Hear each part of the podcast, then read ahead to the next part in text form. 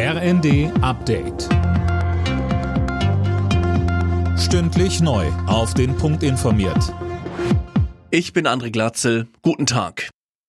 Die israelische Armee hat nach den Terrorangriffen in Ostjerusalem offenbar weitere Attentate verhindert. Tote und Verletzte hat es aber nicht gegeben. Philipp Rösler berichtet. Ein mutmaßlicher Attentäter wurde laut israelischer Armee frühzeitig entdeckt und neutralisiert. Ob der Palästinenser getötet wurde, ist nicht bekannt. Bei einem weiteren Zwischenfall soll ein Mann in einem Restaurant um sich geschossen haben.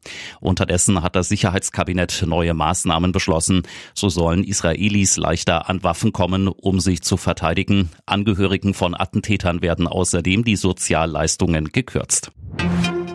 Deutschland und Argentinien wollen künftig im Energiebereich enger zusammenarbeiten. Das hat Kanzler Scholz bei einem Besuch in dem südamerikanischen Land vereinbart.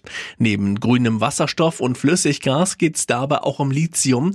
Das Leichtmetall wird etwa für E-Auto-Batterien gebraucht. Kanzler Scholz sagte, Wichtig ist, dass wir dabei sicherstellen, dass wenn Rohstoffvorkommen genutzt werden, das auch immer gute nutzbringende Effekte für das Land selber hat.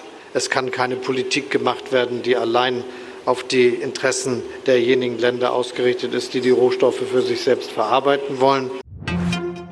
Weil seit Jahresanfang eineinhalb Millionen Menschen mehr Anspruch auf Wohngeld haben, sind die Kommunen völlig überlastet.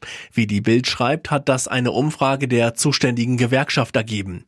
Sie fordert, die Zahl der Sachbearbeiter zu verdreifachen.